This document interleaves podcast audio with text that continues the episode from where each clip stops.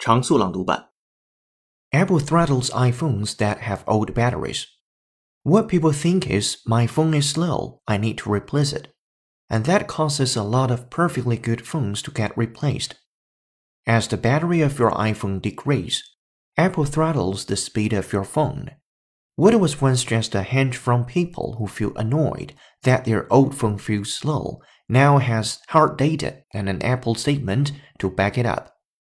A Redditor noted earlier this month that his phone speed increased significantly after he replaced his iPhone 6s battery and had benchmarks to prove it. A photo up post by John Poole of Geekbench found the same.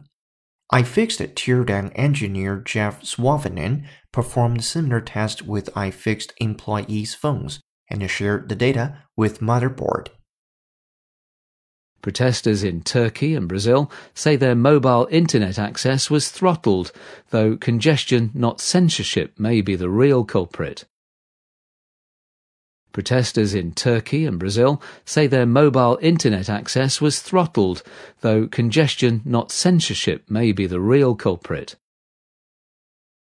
And I had a hunch that fate would soon give away the captain's secrets.